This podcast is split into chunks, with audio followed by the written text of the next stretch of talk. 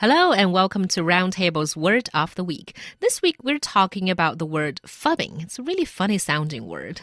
It's actually a neologism, so it's two words combined into one. So the first word is phone, and the second word is snubbing. So we come up with the word phubbing.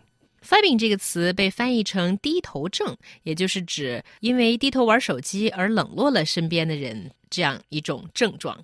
The term phubbing is supposed to mean someone who has the habit of snubbing someone in favor of using a mobile phone. So that could be in a restaurant, that could be in a bar while you're on a date, or perhaps even while you're watching a movie. Hmm. It seems that everyone is guilty of phubbing nowadays. But then where exactly did this word come from? That's actually the funny thing about this word. This isn't a word that someone randomly came up with and started using on Reddit or Twitter or what have you.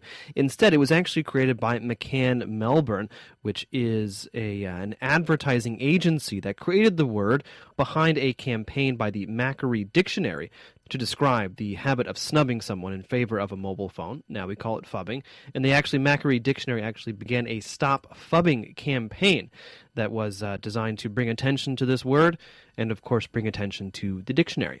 和其他自然而然产生的新鲜网络词汇不同的是，“phubbing” 这个词居然是由一个公关公司制造出来的。